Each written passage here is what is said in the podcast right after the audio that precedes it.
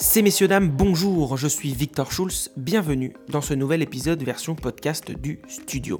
Le temps d'un échange, je vous propose de découvrir des étudiants, jeunes entrepreneurs ou encore des startups de l'écosystème scolaire qui vont vous partager leurs aventures entrepreneuriales. L'objectif, c'est de partager avec vous des conseils applicables pour votre vie professionnelle ou personnelle, mais également des astuces pour réussir en tant qu'étudiant ou jeunes entrepreneurs. N'hésitez pas bien sûr à vous abonner à notre chaîne et à nous suivre sur nos réseaux sociaux que vous retrouverez en description pour ne rien rater de nos prochains podcasts. Bonne écoute à tous. Alors salut Arthur, merci beaucoup d'avoir euh, accepté euh, mon invitation sur le, podcast du studio. Aujourd'hui on va parler bien sûr ben, de Time for the Planet, mais aussi de ton parcours, de tes études, et on finira par cinq questions sur l'entrepreneuriat. Donc, Arthur, est-ce que tu peux nous présenter un petit peu Time for the Planet en quelques mots? Ouais, avec grand plaisir. Et salut, merci de m'inviter. Bah, Time for the Planet, moi j'aime bien dire que c'est un, gros, un grand pot commun pour payer une chirurgie esthétique à notre futur, parce qu'il a, il a vraiment une sale gueule en ce moment. Ça part d'un constat assez simple. Nous, en tant que citoyens, on, on avait envie d'agir pour lutter contre le dérèglement climatique, et en fait, on était frustrés de ne pas avoir un rayon d'action qui nous semblait suffisamment important on peut faire plein de choses, mais on sentait que ça suffisait pas et qu'il fallait faire plus. Et du coup, on a un parcours d'entrepreneur et on s'est dit que les entreprises, c'était des outils formidables pour transformer le monde, pour transformer nos modes de vie à grande échelle. Et comme c'est précisément le sujet, ben, on s'est dit, est-ce qu'on peut imaginer un objet dont chacun puisse s'emparer et qui soit pensé et paramétré de A à Z pour permettre à n'importe qui d'avoir de l'impact au niveau mondial pour le climat. Et l'idée de Time for the Planet, elle vient de discussions avec les, scientifiques qui nous ont dit euh, plusieurs fois qu'il fallait euh, de la sobriété, mais aussi de l'innovation pour pouvoir faire la transition. Et euh, que le constat incroyable que font beaucoup de scientifiques, c'est que les innovations majeures dont on a urgemment besoin pour passer à une autre échelle et, changer la transition, enfin faire la transition, en fait elles existent euh, déjà pour la plupart, mais le sujet c'est qu'elles ne se déploient pas parce qu'elles sont pas portées par des entrepreneurs, en fait, elles sont portées par des scientifiques, des ingénieurs, des chercheurs, et donc elles ont besoin d'entrepreneurs pour faire ce passage à l'échelle. Et bien Time for the Planet, c'est ça c'est détecter des innovations qui peuvent changer la donne au niveau mondial, recruter des entrepreneurs chevronnés pour les transformer en entreprises et les déployer à grande échelle, et financer ce déploiement avec des dizaines de milliers de citoyens partout dans le monde. Donc aujourd'hui, on a déjà 40 000 citoyens qui ont investi de l'argent. Il suffit d'aller sur notre site internet et vous devenez copropriétaire, donc actionnaire du projet. Ce n'est pas un don, vraiment vous participez, vous êtes ambassadeur du truc et vous aidez le mouvement à grandir chaque jour un peu plus. C'est un peu le hack. Euh, les gens s'emparent du projet et le projet nous dépasse nous en tant que fondateurs. C'est vraiment porté par un collectif. Donc on a levé plus de 8 millions d'euros maintenant et là on est en train de vraiment accélérer. Et la petite spécificité, c'est que c'est non lucratif. Ça veut dire que les gens qui investissent, ils n'attendent pas de retour sur investissement. Euh, ils le font pour avoir des dividendes climat, c'est-à-dire des tonnes de gaz à effet de serre non émises ou captées. Et euh, toutes les boîtes qu'on crée, on les met en open source pour qu'elles se multiplient partout dans le monde et que ça aille plus vite. Ok, eh ben, génial, c'est assez complet. Donc si je comprends bien, tout le monde peut participer un petit peu au projet et euh, bon, qu'il ait 1 euro ou 10 millions d'euros à mettre, il peut, il peut le faire. Exactement, et c'est vraiment tout le hack, c'est que plus on est nombreux, plus on arrive à convaincre des entreprises, des grosses entités de mettre plus d'argent. Donc il nous faut beaucoup de citoyens parce que là, on est en train de changer d'échelle grâce euh, au fait qu'on est déjà 40 000 citoyens. Si demain on est 100 000, 500 000, on pourra vraiment aller chercher ben, des sommes hyper importantes auprès des corporates. Et c'est vraiment les citoyens qui nous permettent de faire effet de levier. Ok, et est-ce qu'il y a des entreprises aussi qui vous accompagnent euh, dès aujourd'hui euh, sur cette transformation justement? Ouais, en fait, on a 2000 petites entreprises qui ont mis de l'argent pour l'instant, mais c'est des petits montants. Enfin, il commence à y en avoir certains en centaines de milliers d'euros. Euh, mais là, on discute avec des très grandes entreprises qui, à la base, nous disaient c'est impossible, personne n'investira jamais sans retour sur investissement, ça n'existe pas. Et maintenant, nous disent putain, il y a 40 000 mecs qui ont sorti leur carte bleue et qui ont mis, euh, on a un panier moyen de 150 euros. Euh, ok, c'est quand même incroyable, il se passe vraiment un truc dans la société. Bah, ok, on s'intéresse à vous et, ça nous intéresse de regarder si on peut investir aussi parce que investir aux côtés de nos collaborateurs et aux, côtés des citoyens, ça nous parle. Mais tu vois, euh, pour le coup, ils peuvent pas euh, venir chercher de la visibilité, ils peuvent pas venir chercher de la plus-value financière. Donc les boîtes, il fallait qu'il y ait ce terreau fertile qui soit un peu défriché par les citoyens pour qu'elles aient envie d'y aller. Quoi. Ok, génial. Bah écoute, super clair. comme, comme je l'ai dit un petit peu au tout début, en, amont de, ce podcast, on, va parler aussi de tes études. on reparlera un petit peu de Time for the Planet après, et puis on aura aussi des questions des questions un petit peu plus sur l'entrepreneuriat à la fin. Mmh Donc, on va revenir un petit peu sur, sur tes études. Alors, j'ai vu un petit peu sur ton LinkedIn un peu ton parcours, mais euh, est-ce que tu peux nous expliquer un petit peu ton parcours scolaire, euh, ce que tu as fait avant, avant Time Force the Planet Ouais, bah carrément, moi j'ai j'ai vraiment un parcours un peu chelou parce que j'ai fait un bac S euh, parce que je savais pas trop ce que je voulais faire de ma life. J'aimais bien le sport et du coup je suis allé en fac de sport parce que c'était le seul truc qui me faisait vraiment kiffer. Donc j'ai vraiment écouté ce que j'aimais. J'avais pas du tout envie d'être prof de sport, mais je me suis dit je vais aller en fac de sport et je verrai bien. En fac de sport, il s'avère que j'avais six mois de vacances par an, donc c'était assez ouf et c'était vraiment une planque. Et du coup, pendant les mois de vacances, j'ai commencé à m'intéresser à plein de trucs, à essayer de créer des marques sur Internet, euh, des marques de vêtements. J'ai raté plein plein de trucs et puis à un moment, euh, j'ai commencé à créer des communautés sur Facebook. Et là, euh, ça m'a bien plu. J'ai découvert un monde qui était vraiment en train d'exploser et que je maîtrisais pas je me suis mis dedans et j'ai des communautés qui ont commencé à vraiment très bien fonctionner. La première qui a bien fonctionné s'appelait Nuit sans folie. Et puis après, j'ai enchaîné avec d'autres communautés importantes et on a fini par avoir une douzaine de millions d'abonnés. Euh, du coup, je l'ai transformé en média avec des applications smartphone, avec des sites internet. Je monétisais avec de la publicité en ligne. Je monétisais avec des annonceurs en direct et du coup de, fil en aiguille je me suis aussi retrouvé dans le monde de l'influence marketing parce que quand tu as des communautés ben t'es jamais très loin des youtubeurs j'en ai fait un peu aussi et puis j'ai monté une deuxième boîte, cette fois-ci dans les services, donc toujours dans le digital avec des applis mobiles. Mais là, on faisait euh, des apps de dating, des apps euh, de gaming, des apps de micro-événementiel. Enfin, on a essayé plein de choses. Euh, bon, je te passe les détails. Hein. On a foiré plein de trucs, on a perdu de l'argent, on en a chié, mais il y a aussi eu des fois où on a bien réussi. J'ai vendu ces deux boîtes-là. Du coup, je m'en suis pas mal sorti à la fin.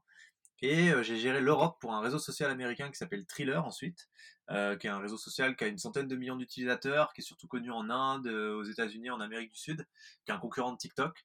Et donc là, pendant un an et demi, c'était hyper hyper intense, beaucoup beaucoup d'influence marketing justement, très intéressant, mais pas vraiment de sens.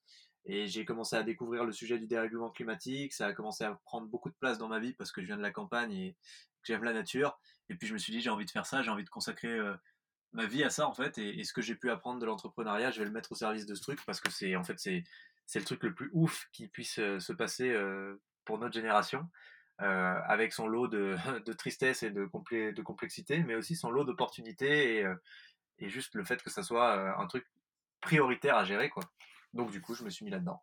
Ok, ok, mais du coup, euh, tu dis que tu as géré à peu près plus de 10 millions d'abonnés, par oui. exemple, sur tes communautés. Comment, comment on fait pour avoir 10 millions d'abonnés sur, euh, sur, sur, sur tes plateformes que tu as créées? ouais euh, Comment, comment ça t'est... euh, Voilà, quels sont les, un peu les, les, les tips que tu pourrais donner à des personnes qui veulent monter aussi des, des communautés et qui veulent ben, essayer de rassembler les gens? Bah, en fait, le vrai sujet, c'est que à la base, donc moi j'étais sur Facebook, c'était une plateforme qui marchait très bien, mais maintenant il y en a d'autres. hein. TikTok, c'est, ça offre plein de possibilités, par exemple, en ce moment.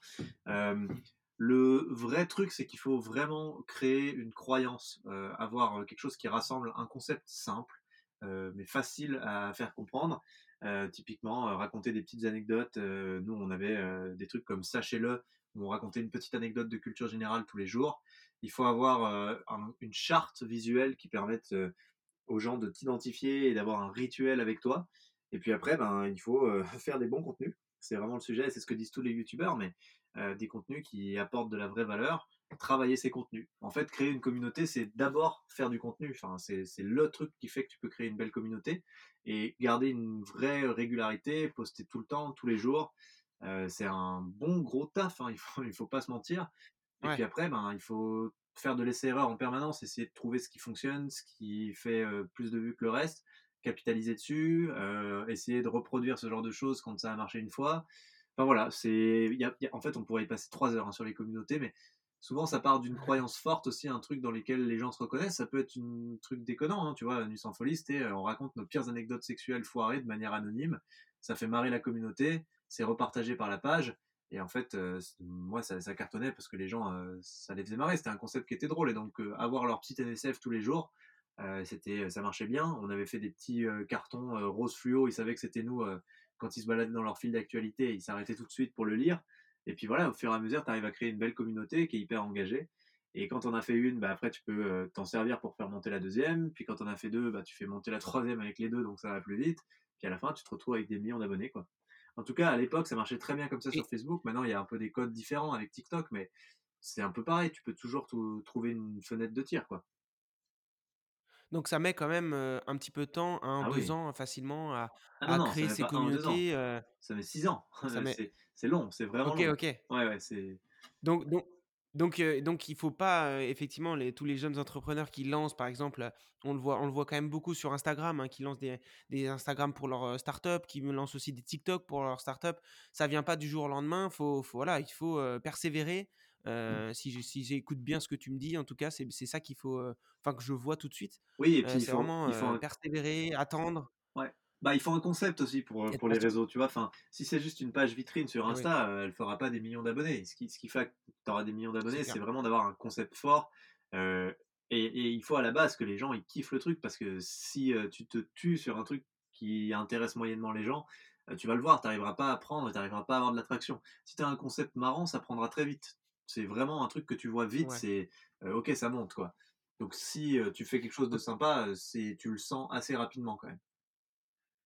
OK et ben, écoute génial, donc c'est vrai que, c'est quand même fou de lancer un projet à enfin, en tout cas à 17 ans, c'est courageux, tu vois? Moi, j'en ai 28 et je commence tout juste, on va dire depuis 2 ans à me mettre dans l'entrepreneuriat. Est-ce que justement tu aurais un conseil pour, pour les étudiants ou jeunes entrepreneurs qui qui qui voudraient se lancer en fait dans un projet, mais qui ont pas forcément l'idée?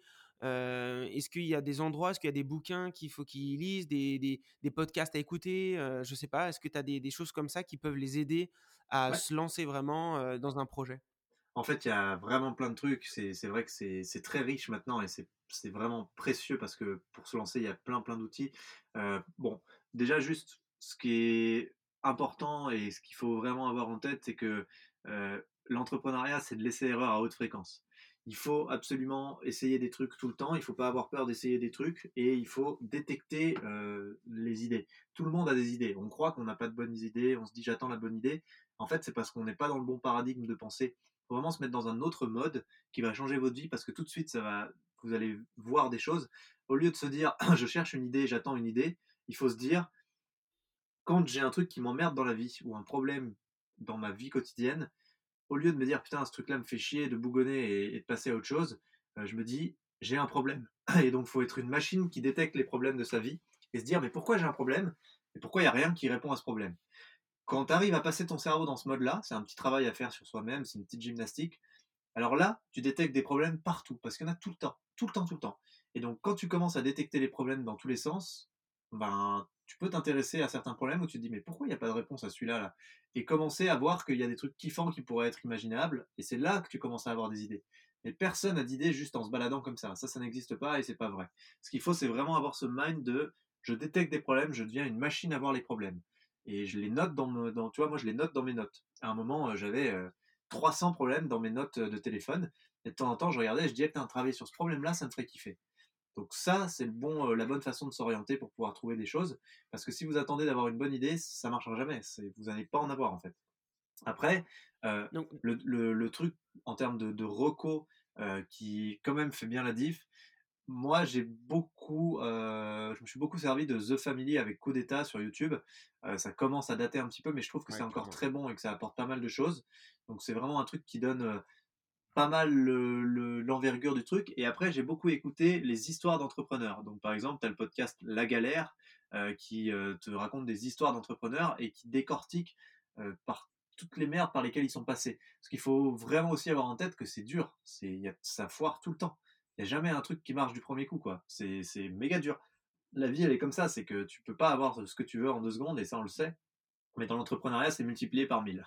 Donc, faut juste se dire que il y a tout le temps un truc qui va pas, il y a tout le temps un truc qui foire. Et en fait, il faut vraiment arriver à se mettre dans une logique de résilience et de détente où tu te dis, bah, en fait, c'est pas grave, euh, ça marche pas, bon, bah, c'est pas, c'est le prochain truc. Et c'est aussi pour ça qu'il faut pas mettre trop d'âme à construire des produits, à construire des projets. faut lancer des trucs en mode rien à foutre, euh, avec le moins de choses possible. Euh, tu lances un petit truc, tu testes si les gens, ça les intéresse, si ça les intrigue. Et si tu vois qu'il y a quelque chose, s'il y a du répondant, bah, t'enchaînes derrière. Et ça, c'est vraiment important parce que souvent, on se réfugie dans le fait de construire, construire, on en parle aux autres et puis du coup, on dit, euh, faut que je sois à la hauteur quand ça va sortir. Puis du coup, on met des années à sortir et quand on sort, bah, en fait, il n'y a pas de marché. Ça, c'est un vrai, vrai gros problème. Moi, je l'ai, eu ouais. plein de fois. Et et c'est marrant, ce que ce que tu dis parce que tu parles justement d'échecs qu'il faut essayer, il faut, voilà, il faut faut se lancer. Sur ton LinkedIn d'ailleurs, c'est ta première phrase, où tu dis: «Je ne raconte ici que mes petits succès, il n'y aura jamais assez de caractère autorisé si je dois parler de tous mes échecs. Donc je trouve que c'est c'est assez amusant comme, comme phrase parce que c'est pas des choses qui sont innées quand on entreprend ou quand on commence, mais quand on commence vraiment à, quand on est un petit peu dans l'entrepreneuriat et qu'on voilà qu'on avance, c'est vrai qu'on est confronté à plein de à plein de problématiques, plein d'échecs. Est-ce que toi, tu as justement, tu as, vécu plein de, de, gros échecs? Est-ce que là, tu en as un comme ça qui, qui te, te, vient à, l'esprit, que tu pourrais nous, nous, raconter et comment tu as réussi à, à rebondir justement? J'en ai à peu près 50 qui me viennent à l'esprit.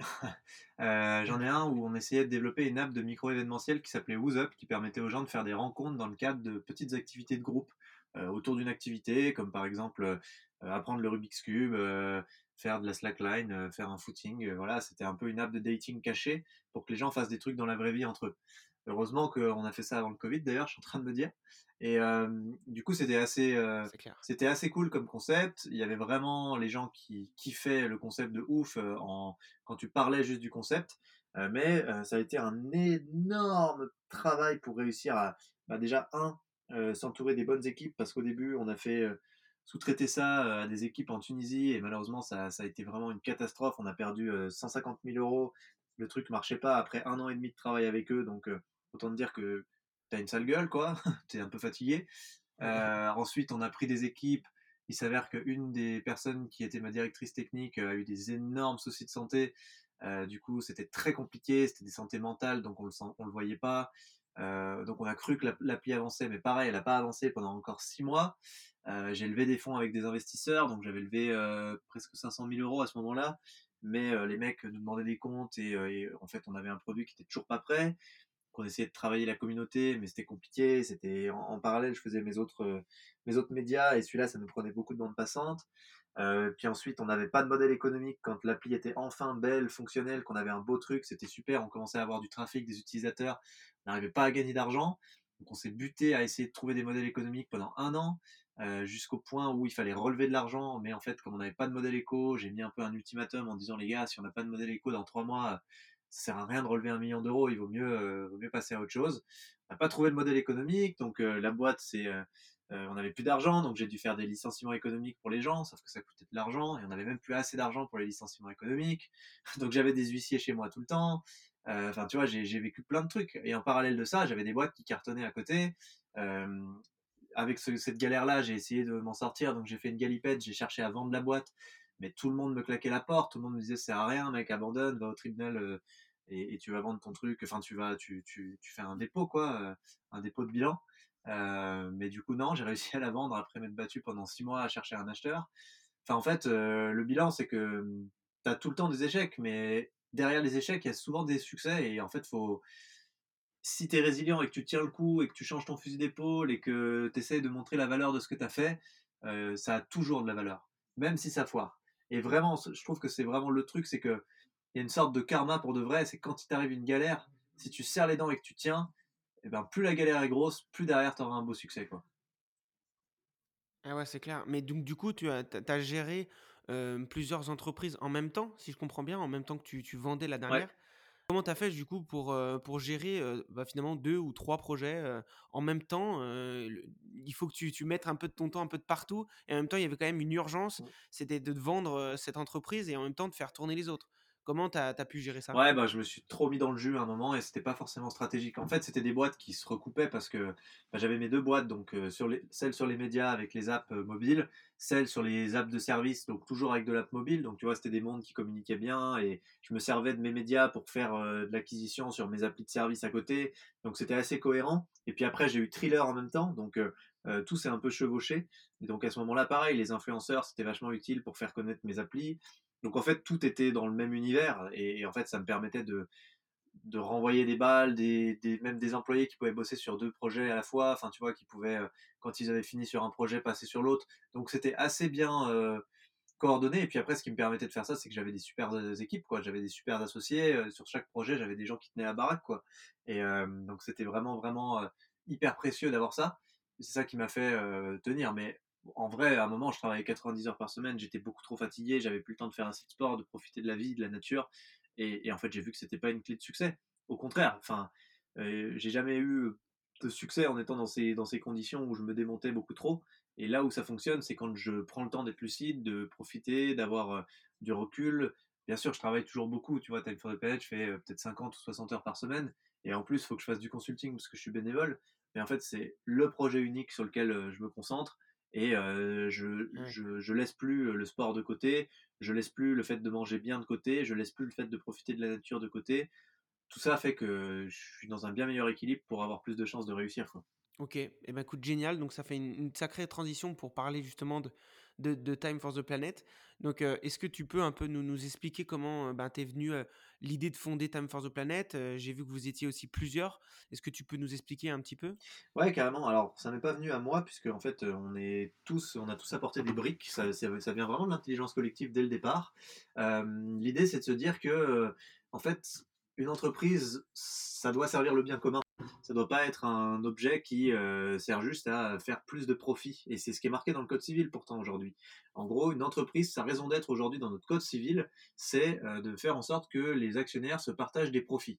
C'est absurde. Si on se lève le matin, euh, si on tolère des réveils, si on travaille 100 000 heures en cumulé dans une vie, hein, ça représente 11 années à la suite, c'est pas juste pour que des actionnaires se partagent des profits on ne met pas nos vies au service du fait que des actionnaires se partagent des profits. Si on collabore tous ensemble, nous humains, à travers l'entreprise, qui est notre outil de collaboration, bah, c'est pour essayer de se rendre le monde meilleur, de se rendre la vie meilleure. Euh, et en fait, ça, on l'a un peu perdu. Et donc nous, à la base, on s'est dit, mais est-ce que euh, on peut juste euh, faire en sorte que le profit et le modèle d'entreprise soient au service de la lutte contre le dérèglement climatique, parce qu'on est des milliers à vouloir s'y consacrer. Et donc, si on arrive à mettre ces milliers de personnes dans la même barque avec un modèle d'entreprise qui leur permet d'avoir la garantie que euh, leur implication dans cette entreprise sert à cette cause-là, euh, on pense que ça peut marcher. C'est ça le, démarrage de Time. Et puis ensuite, tout est allé vite parce qu'on a rencontré des scientifiques qui nous ont donc dit que les innovations n'arrivaient pas à passer à l'échelle et qu'on en avait critiquement besoin maintenant, dans les dix prochaines années. on a rencontré des entrepreneurs qui ont monté des boîtes incroyables et qui nous ont dit, moi je cherche du sens, j'ai envie d'un nouveau challenge, mais je veux un truc qui soit cohérent et qui aille dans le bon sens. et là, on s'est dit, OK, il faut faire faut mettre en relation ces deux mondes-là, le monde de l'innovation, le monde de l'entreprise qui ne parle pas, qui ne communique pas, et il faut faire en sorte qu'ils collaborent. Et, nous, on va les aider à faire ça.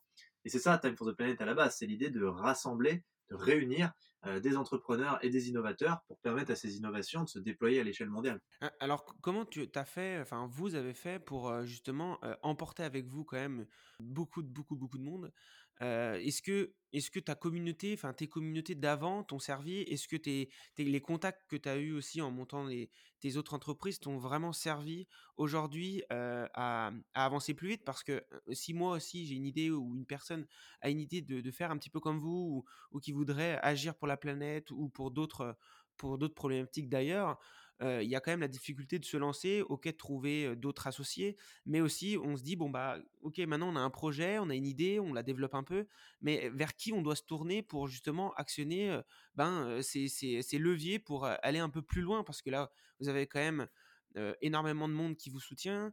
vous avez aussi levé quand même pas mal d'argent. Comment on fait comme, quand on est au tout début d'un projet pour, pour justement embarquer une, une vague de, personnes qui, qui, vous soutiennent? Ouais, bah, en fait, la réponse, c'est euh, on gesticule dans tous les sens, parce que c'est ce qu'on fait. Euh, nous, on est parti de zéro pour Time for the Planet, faut bien le comprendre. on a mis six mois à atteindre les 1000 premiers associés. Six mois. là, on a deux ans et on en est à 41 000, parce qu'en fait, vraiment, ça accélère exponentiellement après. Et donc, ce qu'il faut comprendre, c'est qu'au début, nous, on organisait des conférences, on essayait de faire venir les gens, on mettait sauver le monde grâce à l'entrepreneuriat sur des événements Facebook, on invitait tous nos réseaux, on partageait dans tous les groupes, on essayait de rassembler 200 personnes, et à coup de 200 personnes dans une salle, on présentait notre vision, on présentait notre projet et on essayait de convaincre les gens de, rejoindre. Et petit à petit, on rentrait 10 associés, 10 associés, 10 associés. On se donnait, on faisait des webinaires, on faisait des zooms, euh, et puis on commençait à développer les communautés sur LinkedIn, on ramenait les gens, on postait tous les jours des, contenus, euh, tous les jours on étayait notre vision, on améliorait notre site internet, on produisait des documents. On s'est détruit la gueule pour pouvoir faire démarrer cette aventure. Et euh, après six mois, on a passé les 1000 premiers associés. On a commencé à dire aux associés, les gars, c'est vous euh, les propriétaires de ce mouvement autant que nous. Vous êtes autant responsables que nous euh, du succès ou de l'échec. On a besoin de vous. Il faut que vous parliez de Time for the Planet autour de vous. Voilà des outils pour le faire. Ils ont commencé à partager sur les réseaux sociaux, à parler. Puis nous, on a continué à faire des conférences, à continuer à faire des, webinaires. On a continué à produire des contenus toujours plus, à faire des vidéos qu'on diffusait sur les réseaux pour parler de notre vision, parler de nos objectifs, parler de ce qu'on avait déjà accompli ensemble, de l'avancée du, du projet et on a continué, on a continué, tu vois, à 6 comme ça, et on s'est donné comme des fous, quoi. Euh, et en plus, on savait qu'il nous faudrait des années avant de pouvoir se payer, parce qu'on on est bénévole depuis 25 euh, mois maintenant. Et du coup, euh, on se disait, ben, il faut se débattre, parce que sinon, on n'aura jamais de salaire, quoi. Donc, on s'est battu, on s'est battu, on s'est battu. Et en fait, à force de faire ça, et à force de dire à chaque nouvelle personne qui te rejoint, on a besoin de toi, parle de Time for the Planet autour de toi, sinon on n'y arrivera pas, bah, le truc commence à décoller. Mais la route est encore longue, et tu vois, un jour peut-être qu'on arrivera à atteindre un million d'associés parce que euh, parce qu'on aura 100 000 mecs qui auront parlé de time autour d'eux tous les jours et que tu vois on aura continué de fédérer. Mais la vraie vérité c'est qu'il faut se défoncer. Donc si vous n'êtes pas prêt à tous les jours être à fond sur votre projet, à partager tous les jours, à créer des contenus tous les jours et à être obsédé par votre projet en vous disant comment je vais le faire grandir et, et à gesticuler dans tous les sens, bah n'y allez pas quoi parce que ça va être ça va être ça. Par contre c'est un kiff absolu parce que euh, quand les gens viennent, vous rejoignent, se mettent à vous aider, vous proposent de l'aide, que vous voyez des trucs apparaître alors que vous n'êtes même pas à l'initiative, bah, ça devient juste jouissif. Et en fait, euh, c'est toujours ça l'entrepreneuriat. C'est des, mois, voire des années où vous êtes dans l'ombre à vous battre, à vous débattre avant que ça prenne. Mais il n'y a pas de secret. Il faut passer par là. Par contre, il y a un vrai truc, c'est qu'il faut identifier si vous avez de l'attraction ou pas. Parce qu'en fait, euh, c'est facile de d'essayer de construire un building sur des marécages, mais ça marchera jamais. Il va toujours s'effondrer. Et la première chose, c'est de s'assurer que vous êtes sur un terrain constructible. Et là, vous pourrez construire un super building. Parce que le truc, c'est que très vite, on sent s'il y a de l'attraction. Nous, on faisait des conférences au début. Euh, si euh, y avait eu zéro personne qui s'associait ou cinq pauvres mecs pour nous faire plaisir avec 5 euros, on aurait laissé tomber. Mais la première conférence, on a réussi à associer, je sais plus, 50 euh, personnes et ça représentait 30 000 euros. On avait réussi à convaincre des mecs de ouf, quoi. Et donc, on s'est dit, putain, il y a un truc, on lâche pas. Et donc, on lâchait pas, on améliorait, on prenait des retours et on prend des baffes tous les jours. Tous les jours, on prend des baffes. Mais par contre, on sentait qu'il y y avait un terrain constructible.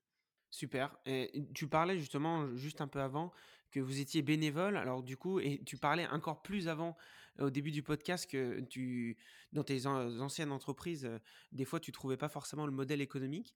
Euh, là, est-ce que vous avez un vrai modèle économique et est-ce que tu, tu penses un jour que vous allez vous payer et quand, comment ça va se passer? Ouais, alors on va se payer parce que sinon on va mourir. ça commencera à faire trop. Eh on y a mis beaucoup dans Time, je t'avoue. beaucoup de notre argent, beaucoup de nos économies, beaucoup de notre âme.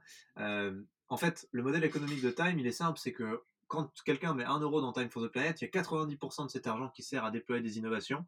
À titre de comparaison, une association, c'est plutôt 50%, 60%. nous, on met 90% parce qu'on y tient vraiment. et les 10% servent à faire tourner Time for the Planet. Et donc, à partir du moment où le volume d'argent levé par mois devient suffisamment gros, bah, ces 10%, ils servent à rémunérer tout le monde, y compris nous. Et là, on y arrive, on est en train de franchir ce cap. Donc, on va pouvoir bientôt commencer à se rémunérer, euh, très bientôt, je pense, là, dans les, dans les mois prochains. Et, en accélérant aussi avec des entreprises, des corporates qui vont pouvoir mettre plusieurs millions d'un coup, ça va nous mettre à l'abri. Mais il fallait faire ce, taf de grand malade d'atteindre les 10 premiers millions d'euros à la mano, quoi, sans se payer pour pouvoir déclencher ça. Donc le modèle économique, c'est celui-là, c'est qu'en gros, dès que tu atteins du volume suffisamment, c'est bon, il y a assez d'argent qui rentre pour pouvoir te permettre de, financer tout ce qu'il faut. Mais avant, il n'y en a pas trop, quoi. Avant, c'est euh, ramener, chers, chers amis.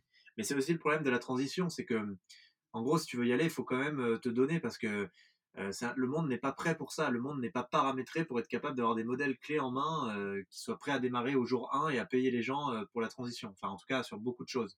Donc souvent, il faut un peu doubler le risque à la fois tu vas sur un sujet qui est nouveau et qui est compliqué, et à la fois il n'est pas mature pour être capable de te payer tout de suite. Donc il faut, il faut savoir que tu t'engages dans un truc difficile et serrer les dents. Quoi. Écoute, eh ben, génial. je vois que le, temps tourne un peu si on veut respecter un petit peu le, les, les, les 15-20 minutes, je crois qu'on les a ah, dépassées.